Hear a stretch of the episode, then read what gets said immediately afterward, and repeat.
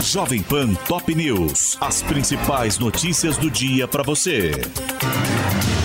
Olá. Aqui é Paulo Edson Fiore e estas são as principais notícias de hoje. Jair Bolsonaro e Lula deixam propostas de lado e trocam acusações em último debate antes do segundo turno. Os candidatos confrontaram temas como pandemia e economia, mantendo o clima agressivo da campanha e chamaram um ao outro de mentiroso várias vezes. O presidente e o petista se acusaram mutuamente sobre ligações com Roberto Jefferson. Jair Bolsonaro afirmou que o ex-deputado explodiu o governo do petista com o mensalão e o petrolão, enquanto Lula lembrou que o presidente negou ter fotos com o PTBista e logo em seguida teve várias publicadas. No debate, Lula lembrou o discurso antigo de Jair Bolsonaro a favor da pílula do aborto. O presidente rebateu, acusando o adversário de abortista, favorável às drogas e o mais grave, segundo ele, a ideologia de gênero. Lula negou que seja a favor do aborto. Após o debate com Lula na TV Globo, Jair Bolsonaro disse,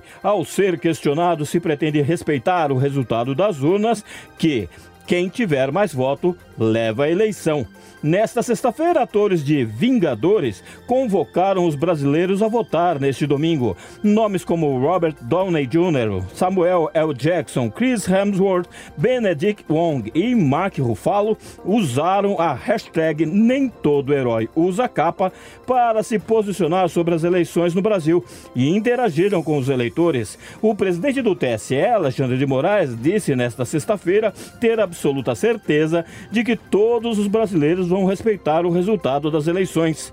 Na última sessão do plenário da Corte, antes da votação do segundo turno, Moraes voltou a se dirigir aos eleitores para pedir que compareçam às urnas. A Corte autorizou o envio de tropas para mais 165 cidades no segundo turno. Por decisão do plenário, militares do Exército vão atuar em 86 localidades no Maranhão, 52 no Amazonas e 27 em Alagoas, que declararam não ter capacidade para garantir a segurança da eleição. E a Justiça mandou o governo de Minas Gerais oferecer transporte gratuito na região metropolitana de Belo Horizonte no segundo turno. O Judiciário também ordenou que o serviço seja mantido em níveis normais, sem qualquer tipo de redução. E a Advocacia Geral do Estado disse que a decisão será cumprida.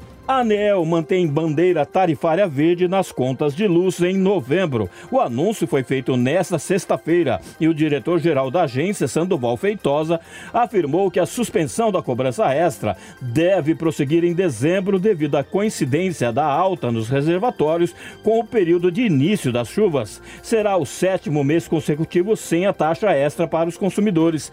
Antes de setembro de 2021 a abril deste ano, os brasileiros tiveram de conviver com a cobrança máxima de escassez hídrica para compensar a inflação e o maior custo das usinas termoelétricas. ONU diz que o Irã se recusa a liberar corpos de mortos em protestos. A porta-voz do Alto Comissariado de Direitos Humanos, Ravina Shamsdassani, afirmou à imprensa que ainda há relatos de perseguições e maus tratos a famílias dos milhares de manifestantes presos. A onda de protestos no país por conta da morte da jovem curda Massa Amini já dura 40 dias. A jovem morreu sob custódia após ser presa por violar o rígido código de vestimenta do país. A repressão às manifestações resultou até o momento em mais de 250 mortes em confrontos com a polícia, além de milhares de prisões. Segundo a porta-voz da ONU, famílias estariam sendo proibidas